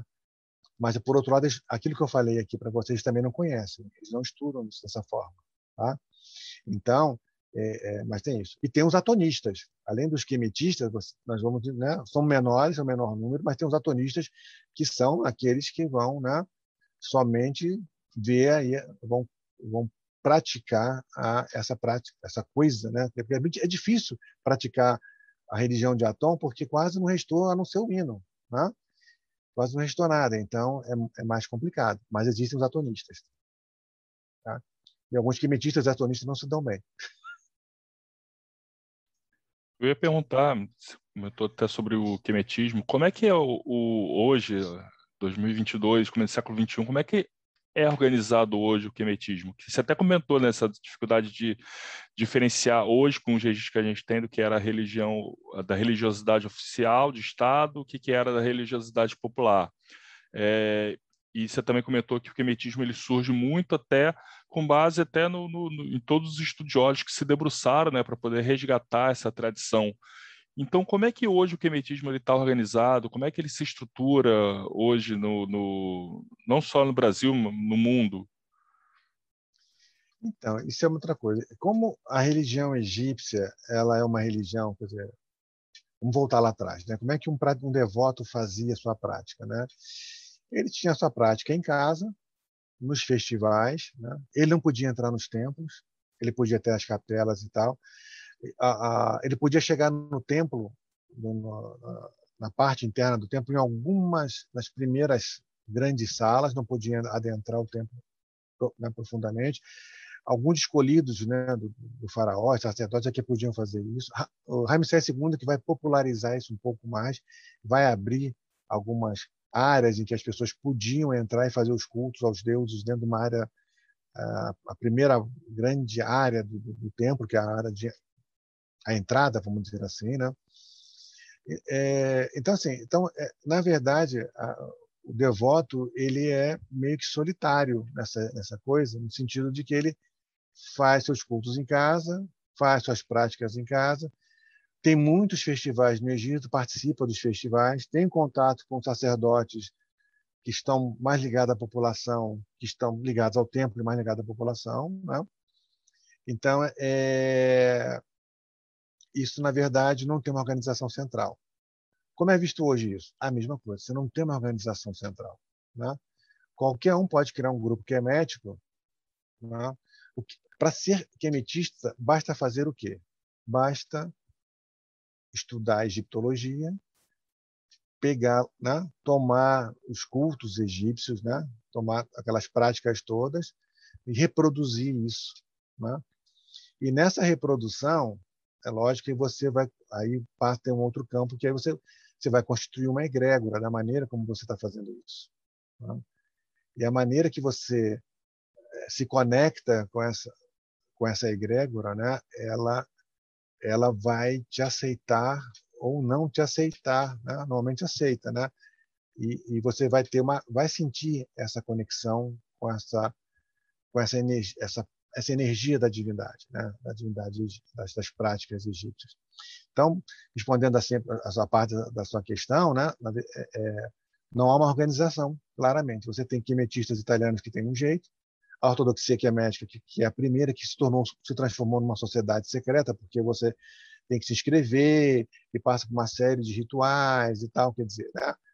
fugindo um pouco do que é o quimetismo, né? Né? Mas você tem, por exemplo, grupos na, a, a, africanos, né, da África negra, vamos dizer assim, né, que associam isso aos cultos aos orixás. Né? Então, na verdade, dão uma outra roupagem ao quemetismo. Por mais que o Egito seja na África, a prática egípcia ela é diferente da prática das outras culturas, né? da Nigéria, né? outro que seria o Congo, hoje são diferentes Algumas coisas são têm coisas similares. A questão das oferendas é muito próxima em todas elas, mas algumas outras práticas são diferentes. Então, elas elas vão se organizando de forma é, sem uma, uma, uma instituição por trás, não tem uma regra, não tem uma norma. Né? Eu, se quiser, posso né, monto e digo, ó, todo domingo aqui criei uma igreja quemética, todo domingo vamos tratar disso aqui, desses cultos e tal. Se eu estiver seguindo as práticas antigas, isso é uma forma de quenetismo. Ok? E, e para quem, até para quem estiver escutando a gente, é, assim, que dica que você daria, pra, por exemplo, a pessoa gostou, quer saber mais, e, mas ela quer, quer pegar um livro para ler, como é qual dica que se daria para a pessoa assim que quer diferenciar o que, que é um livro que vai estar tá sendo vai estar tá tra tratar de práticas tradicionais de um livro que vai tratar de interpretações pessoais que eu acho que até de tudo que a gente falou assim tiveram muitas é, é, ressignificações né, do Egito Antigo. É, a, a, acho que foi até o, Ber, o Berrock citou aqui no chat, por exemplo, do Memphis Misraim, mas não é que lá no Antigo Egito tinha um venerável mestre na, na loja, mas então a pessoa não podia pegar falando, não, isso que eu estou seguindo do Antigo Egito. Então, qual a dica que você daria para a pessoa saber diferenciar aí de sem, sem juízo de valor, mas assim, do que, que seria mais tradicional, é, mais, é, é, historicamente comprovável, daquilo que é uma reinterpretação, uma ressignificação moderna do tema? É, não, realmente não é uma, não é uma, é uma pergunta difícil de, até de responder para assim, que passar para as, né, pessoas, né? De modo geral, assim, tudo aquilo que é produzido pela egiptologia, é, ele tem uma neutralidade, não estou dizendo que, que a egiptologia é neutra, tá? mas tem uma neutralidade nesse aspecto, porque vai passar o quê? Os cultos. Então, por exemplo, existem livros né, que tem lá hinos e preces do Antigo Egito. Uma compilação feita, eu conheço só em francês, né, acho que tem uma em espanhol. Então, dois egiptólogos fizeram aquela compilação, né, e então você tem as preces lá originais. ok? Então, isso seria o original. Se você pega um livro, por exemplo, aquele livro da meu Deus, a Madrade traduziu esse livro como Deuses, Deuses e Deuses do Egito, é de uma autora americana, né? É um livro bom, é um livro bom. Ela, na verdade, ela não é egiptóloga, mas ela faz um trabalho muito bom, mas coloca essas ressignificações. Então, ela já é um livro que você tem que olhar com uma visão de ressignificação mas é um livro muito bom. É Elis, o nome dela. Esqueci o nome dessa autora, gente. Mas é Deuses e Deusas do, do Egito Antigo. Alguma, né? Um livro foi lançado pela Madraj, né? Então, ele, ele é bem interessante. Ela, ela usa o calendário, né? O calendário mais clássico, né? Começando o ano em julho, né? sem a, as modificações que foram feitas do calendário juliano e gregoriano, que é o que copta. O copta é com essas modificações. Isso, isso que ela usa não é com essas modificações. Então dá uma defasagem de dois meses, mais ou menos, né, por conta disso. Mas ela tem um trabalho muito bom. Então esse seria um livro mais é, não acadêmico, mas interessante de, de se trabalhar. Né? De um modo geral, assim, a literatura que é médica hoje ela está muito baseada na egiptologia. Então, então são são os autores, vamos dizer assim, eu posso até colocar vários autores, né? São autores que são autores de religião egípcia, mas que são acadêmicos, né? O Richard Wilkinson, por exemplo. Aqui no Brasil, o Ciro Flamarion Cardoso ele tem um livro que não está mais editado, mas é fácil de encontrar na internet, que é Deuses, Múmias e Zigurate. Né? Ele, nesse livro, ele fala da religião egípcia e da religião é, na Mesopotâmia. Né? Então, então, são os primeiros caminhos aí dentro dessa visão. E você tem, e tem assim, você tem uma literatura que é uma literatura mais esotérica, né? que você vai perceber que é uma, que é uma literatura esotérica, né? Então essa a gente, ela vem por meio da tradição? Né? Não vem por um, por um caminho da, da, egiptologia. Você vê a referência bibliográfica, você não tem nada, não tem egiptólogo nenhum. Então quando tem seu egiptólogo lá do século XIX, lá do início, dizer, mostra que não tem, né? Que não avançou.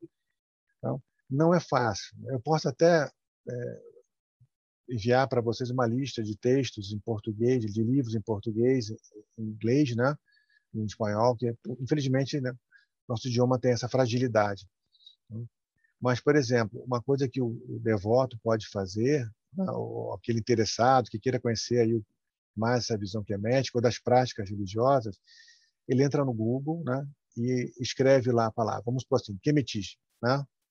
Aí bota quemetismo, academia.edu, espaço PDF.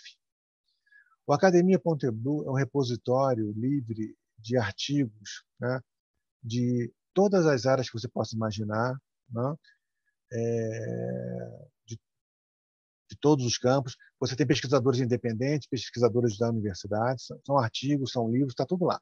É um Facebook de pesquisadores acadêmicos. Né?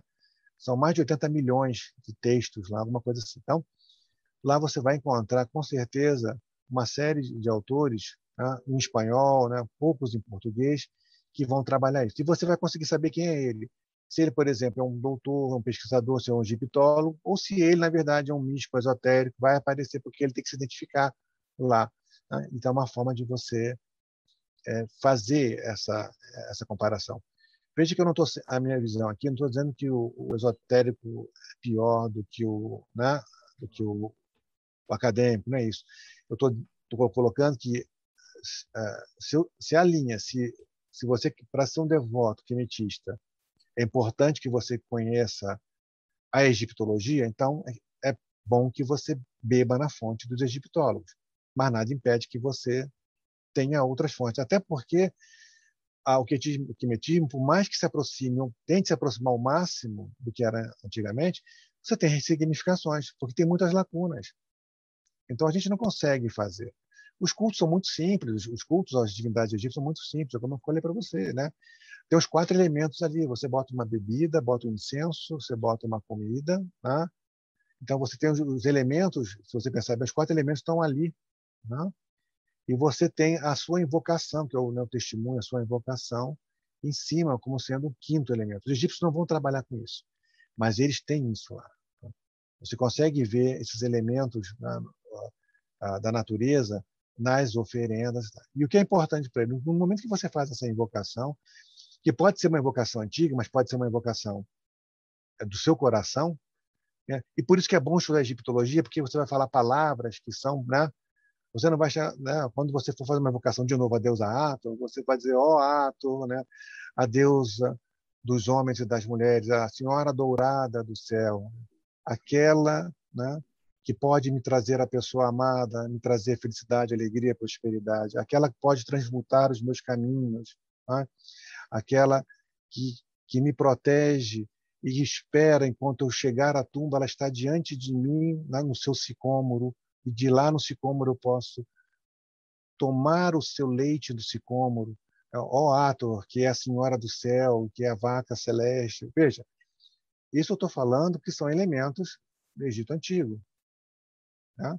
Eu acho que isso aí fortalece a egrégora quando você faz a invocação, quando você conhece os mecanismos que eram feitos. Vai, é uma invocação do seu coração, mas está baseado naquilo. Então, isso é, é, uma prática. E veja que isso é forte. Eu já fiz isso. É, não sei se pode, dá tempo de contar mais duas experiências aqui.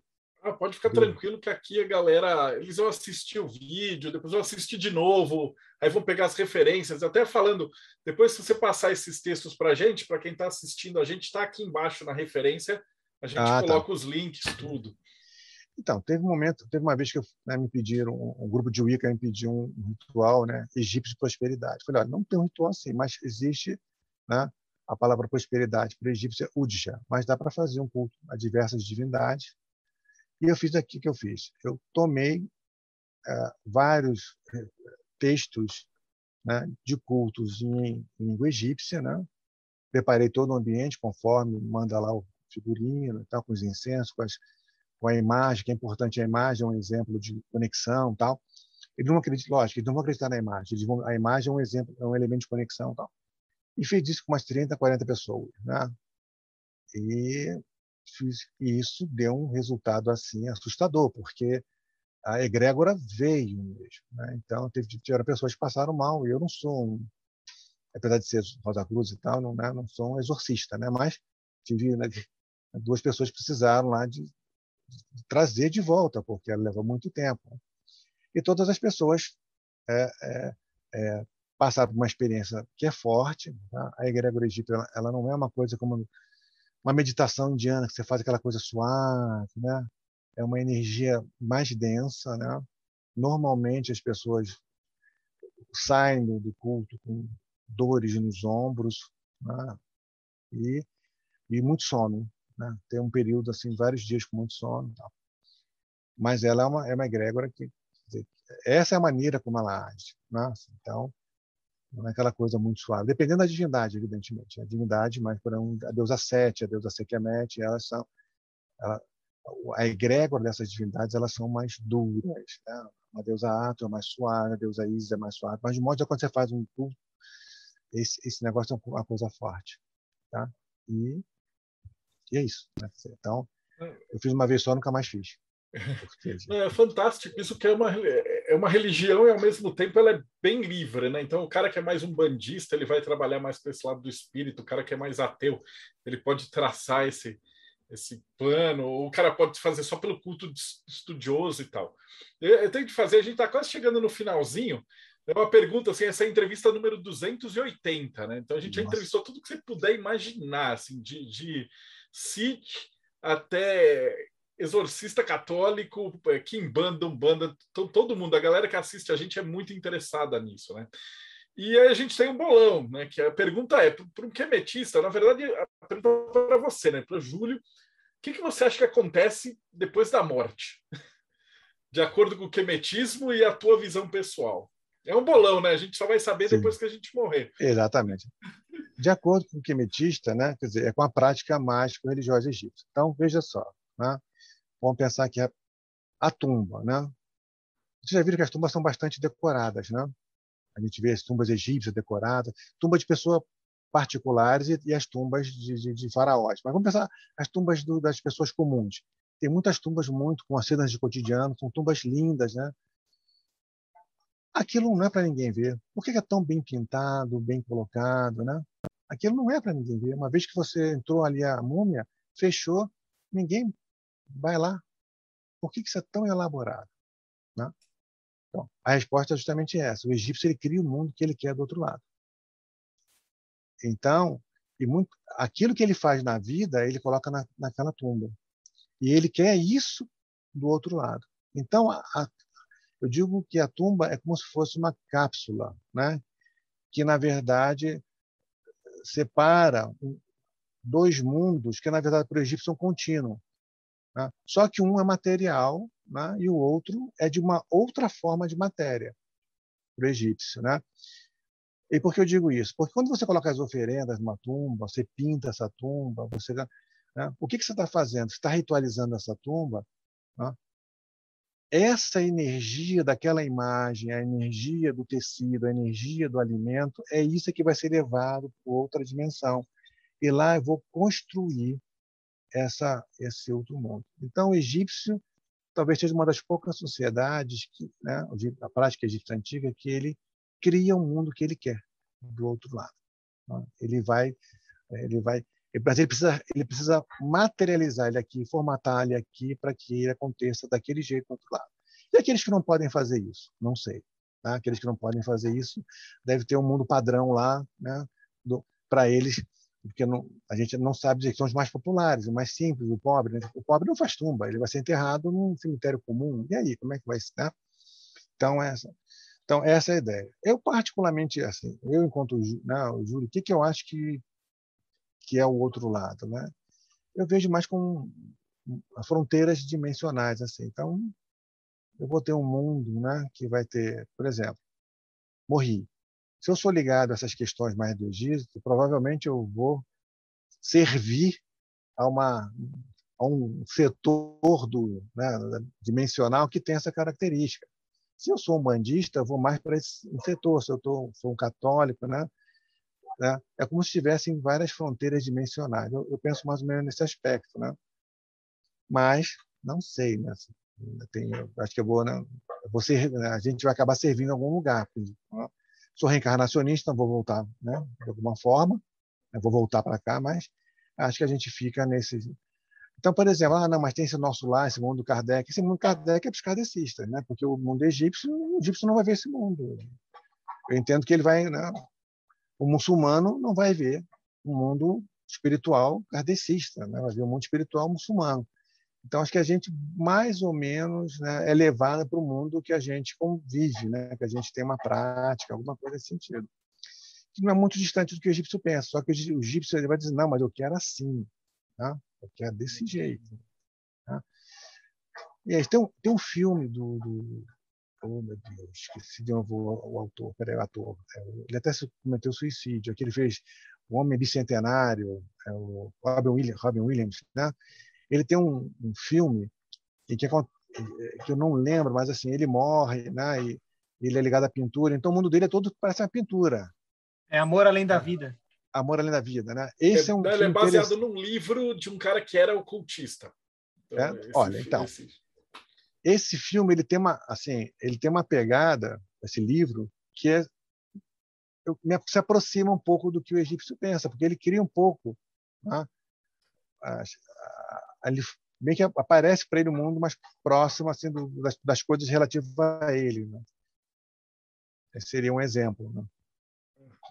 Ô, Júlio, eu só tenho te, te agradecer. Está faltando agora a pergunta mais importante, que é assim, como é que a gente te acha?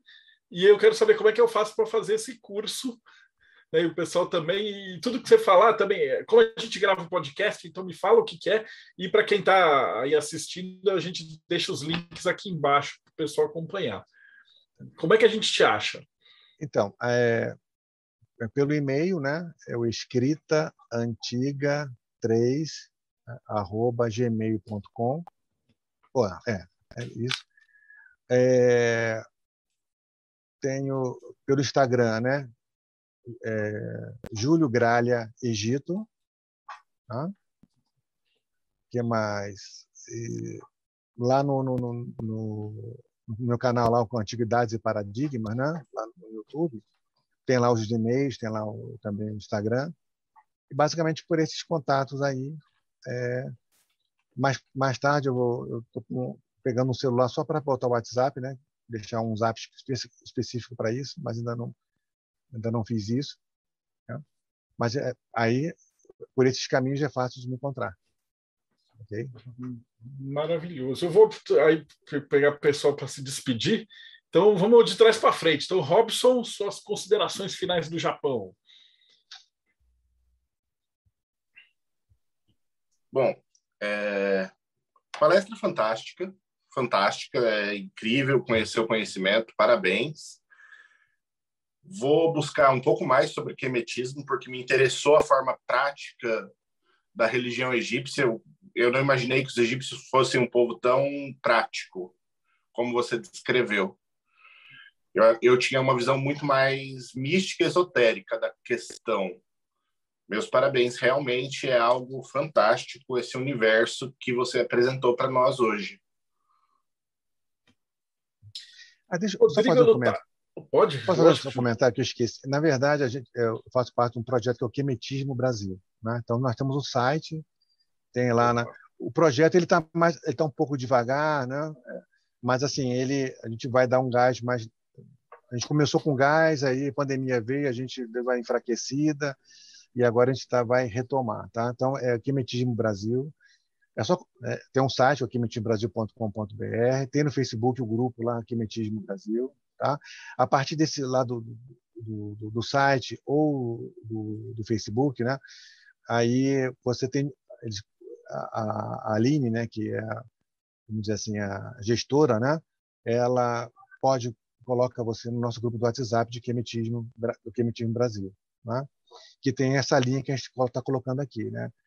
O quimetismo, na verdade, que é, é, é a, a, base desse quimetismo é a egiptologia, né? É a ciência. Então, esses ah, seriam Tá? Não se preocupa que aqui a, a, galera que vai estar assistindo aqui com certeza vai ter muita gente interessada e a galera vai te procurar. O resultado. Perfeito. Mas é um negócio meio doido, porque assim, a galera que assiste a gente é um, é um, público completamente diferente do resto do YouTube, né? Que a galera, várias vezes a gente vê comentário, o pessoal assiste a entrevista inteira, daí maratona, aí volta, eles fazem anotações, né? Então eu espero que você ache bastante gente interessada para ajudar ainda a crescer esse projeto. Né? Rodrigo, considerações finais. Nossa, fantástico, né? Assim, e é, essa palestra com ele e me deu vontade de fazer o culto a Tote. Não faço ideia de como fazer isso, mas me deu vontade de fazer o culto a Tote. É, uma coisa que eu queria perguntar, como que é esse trabalho de coordenador seu do né, é, Nehamat Eler? Acho que é assim que pronuncia isso. É, o NEMAT e o LER são dois núcleos de pesquisas né, da universidade. Né? Então, eles. Um, na verdade, o NEMAT é o núcleo de estudos em história medieval antiga e arqueologia transdisciplinar. E o outro é o laboratório é, Cara, sempre, ó, tem que me lembrar, viu? Laboratório História, Espiritualidade e Religiosidade, né? São dois laboratórios de pesquisa que nós temos que, na verdade, eles têm o NEMAT funciona mais, vamos dizer assim, funcionava mais, agora está dando deu uma parada, né? mas com a, com a volta aulas presenciais, a gente vai talvez começar a desenvolver mais eventos e tal. Mas os eventos vão continuar sendo online, os simpósios que a gente faz, tudo, a gente vai continuar fazendo simpósios online que alguns deram certo nessa né, online, então a gente vai manter isso. Então, os dois são núcleos de pesquisas da universidade, que é aí que acontece, gente. A partir desses núcleos, a gente pode produzir artigos, produzir publicação, livros e tal, né? E vídeos, videoaulas, né? Ah, nas áreas é, amplas da história antiga. Não é só Egito, né? Mas que tem conexão com a espiritualidade, com a religiosidade. Então, aí a gente consegue, trans, veja, transitar por todos esses caminhos que nós estamos conversando aqui. Demais da conta. Frater Belhar, considerações finais. Primeiramente, gostaria de agradecer o professor pelo compartilhamento das informações, parabenizá-lo, foi excelente, excepcional a abordagem, a apresentação do conteúdo. E, como membro Rosa Cruz, como professor, somos fráteres na mesma é, ordem, na mesma fraternidade foi interessante a questão da colocação do, do quemetismo ortodoxo versus o atonismo, né? Para nós que somos Rosa Cruzes da Morte, foi um tema aí bastante sensível, né? E ficou aí bem claro se o quemetismo está ou não inserido aí dentro da tradição Rosa Cruz da Amorque, né?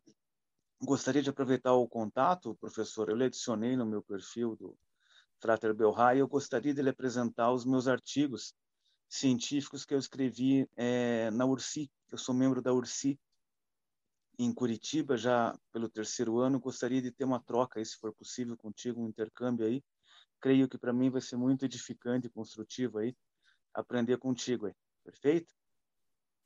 É, eu, fui conselheiro da URSI um bom tempo, né? Mas agora está mudando as coisas aí, acho que, né? Está vendo mais outras mas algo Sim. interessante. A gente, a gente vai ter a faculdade Rosa Cruz, ela vai acontecer. Sim, né? exatamente. Né? Agora esse ano de 2022, 2023, exatamente. Perfeito. Agradeço mais uma vez. Thales Azevedo, considerações finais e o que é a Eclésia Babylon? Gente, é sensacional a palestra. É, eu tinha até comentado aqui com o pessoal antes aqui da live. Eu já tinha tido a oportunidade de ler o livro o professor Júlio, o Deus, Faraó e o Poder. Tive até a oportunidade de assistir uma palestra que ele fez anos atrás na UERJ, num, num simpósio de espiritualidade que teve. E o professor Júlio sempre teve essa, essa facilidade de transitar entre esses dois mundos com maestria, o mundo acadêmico, o mundo espiritual. Então, é um grande prazer poder é, tornar a, ouvir, conhecer mais sobre esse mundo do, do quemetismo. Foi fantástico. É, muito obrigado. Tenho certeza que todo mundo que estiver assistindo aqui vai adorar. Vai ser, com certeza, é, como o Marcelo falou, o tipo de palestra que o pessoal vai assistir e reassistir, porque tem bastante informação. E com relação à Eclésia Babylon, é, a gente está participando aqui dessa temporada nova do MER, que está bem legal com esse bate-papo com essa, essa, galera aqui trocando. É, uma, é uma, um grupo religioso, gnóstico, telêmico, e que está presente aí no 4G Sanctuary, tanto no perfil do Instagram quanto no site 4gsanctuary.com. É isso. Professor Júlio, muito mais uma vez, prazer escutá-lo. Muito obrigado e parabéns, galera. Ficou esse programa está excelente. Esse programa aqui vai ser um dos clássicos, né? E para finalizar, morte súbita, o irmão gêmeo malvado do Teoria da Conspiração, como é que a gente acha vocês? Então, quem quiser o conhecimento científico certinho de como era no Egito, acesse o quemetismo.com.br. Mas quem quer só usar o passado, vai no mortesúbita.net e procura sobre o Egito, que lá vai ter um monte de opções diferentes de gente falando um monte de coisa. Júlio, queria te agradecer pela seu conhecimento imenso e não só isso, mas também pela receptividade com que você acolheu o nosso pedido. É, é muito gratificante quando um gigante olha para baixo assim e fala com os pequeninos. A gente fica muito feliz mesmo. Muito obrigado pelo isso. seu tempo, pelo seu saber. E, e, e, e o Projeto Mayhem, o que, que é isso?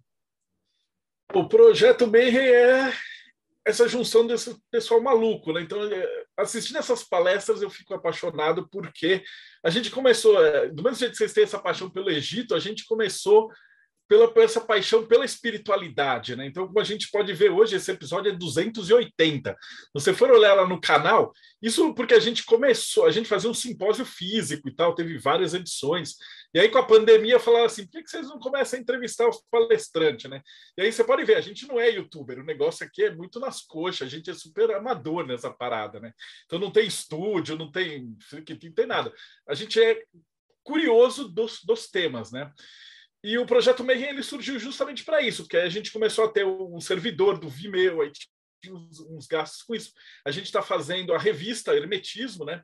Que é uma revista que surgiu como, né? Muita gente que pesquisa disso daí, que a gente entrevista, eles publicam artigos e, e, e às vezes eles publicam textos também nos blogs, né? tanto no Eclésia quanto no, no Morte Súbita, Nanoquiano do Robson, em outros sites, e aí às vezes ficava ruim, porque eles falavam assim, pô, como é que a gente referencia isso, né? E o cara falava, ah, blogspot.com.net, né? e academicamente falando, isso aí não era nada. Então a gente juntou uma grana, a gente tem o ISBN, a gente tem uma publicação trimestral, então a gente espera, pega os melhores textos de cada três meses, né? a galera junta esse, esse material e a gente publica. Né? E aí, ó, o Rodrigo Fala um pouquinho para a câmera te filmar, Rodrigo. Só mostrar não, não ajuda muito. Essa aqui é a revista que eu estou tentando achar a última que eu recebi, mas está no meio da bagunça aqui. É, os artigos estão aqui com as referências e, e tudo mais. E aí fica referenciado bonitinho, com ISBN, com tudo certinho. Então, para o pessoal que se interessa, é muito legal. E a gente tem grupo de discussão e tem a, a possibilidade de assistir ao vivo essas entrevistas, uma série de coisas. Né? Então, para achar a gente é projetomayhem.com.br ou catarse.me barra T de tatu, é, D de dados, C de cobra. Júlio, meu irmão, é, a gente é irmão de maçonaria também, eu esqueci de, de falar, eu te agradeço de coração, foi uma palestra sensacional. Espero que você volte aí para a gente falar de outros projetos. Então, muito agradecido às suas considerações finais. Eu, eu que agradeço, porque, né, na verdade, é aquela coisa que é, eu falo, eu falo com meus alunos, né, e, não é somente isso, né, quer dizer, eu, essa coisa de trans, primeiro que a gente tem que parar um pouco essa visão preconceituosa, né, quer dizer, tentar abrir a, a um lado, há um preconceito de uma série de, de, místicos esotéricos em relação à academia e da academia em relação aos místicos esotéricos. Mas acho que tem que é que de novo é, é, uma lei da complementariedade. As coisas são complementares. É, é, preciso ver isso como uma visão complementar, um complementando o outro. Lógico que em alguns momentos vão ter é, divergências, né? Mas vão ter situações que vão estar caminhando lado a lado e esse debate tem que ser sem preconceito. Então, é, isso é uma, é, uma, é uma ideia que eu tenho muito forte, de levar esses elementos para dentro da academia, né, justamente nesse aspecto. Né. Outros podem estar tentando, mas, mas é. E, assim, a, a, o canal, né, a, essas possibilidades que aparecem, esses convites, né, eles funcionam bem para isso, para a gente poder transitar entre esses meios, né, esses caminhos. E como eu disse, na verdade, eu fiz um doutorado em que o Estado pagou esse doutorado. Né? Eu tive uma bolsa para isso. Então, na verdade, eu tenho que devolver isso de alguma forma. Essa, a minha tese pode ficar até empoeirada né? lá na, biblioteca e tal, mas, por exemplo, eu, eu, eu, uma, eu tenho uma prática licenciatura, né? faço uma série de coisas para as crianças, para para eventos, né? quer dizer, como se fosse não fico só preso uh, em um, uma única coisa. Né? Eu tento levar, o Estado né, bancou, e eu tento levar esse conhecimento para todas as esferas possíveis. Né? Então, lá, lá na UFIM Campus, a gente faz, lá quando tem os eventos lá, né? a gente faz um dia lá do faraó, as crianças se vestem com o faraó, né? explica lá a multiplicação e tal. A gente tem, tinha esse trabalho, né? agora voltando, né? a gente vai tentar retomar esse trabalho e, e seria um ponto. Outro ponto, eu só tenho a agradecer ao convite de vocês. Tá? Eu acho que eu estou sempre solícito, o que precisar de mim, o que eu puder fazer, eu vou estar sempre de pé à ordem para ajudar. Maravilhoso. E vocês que assistiram também, que acompanharam a gente, né? Então, não deixa, dá uma olhada no canal. Eu vou colocar os links aí. O Thiago me lembra, antes eu esqueci os links, mas agora eu estou com o Thiago e o Robson, eles me cobram e mandam as listas. A gente ficou faltando o Ulisses, né? Que ele está de férias, né? Mandou um vídeo para a gente lá do Panamá, está na piscina, cara é chique e tal. Mas estamos aqui e você que acompanha a gente, se você acabou de chegar, né, acompanhou esse, essa palestra maravilhosa, dá uma olhada no canal que tem 280, eu não estou brincando, são 280 entrevistas de mais ou menos duas horas cada uma falando com caras desse calibre. Então esse canal é foda, não é porque a gente que faz, não, é porque é legal. Então segue o canal, dá um like e a gente se vê aí no próximo bate-papo Mayhem.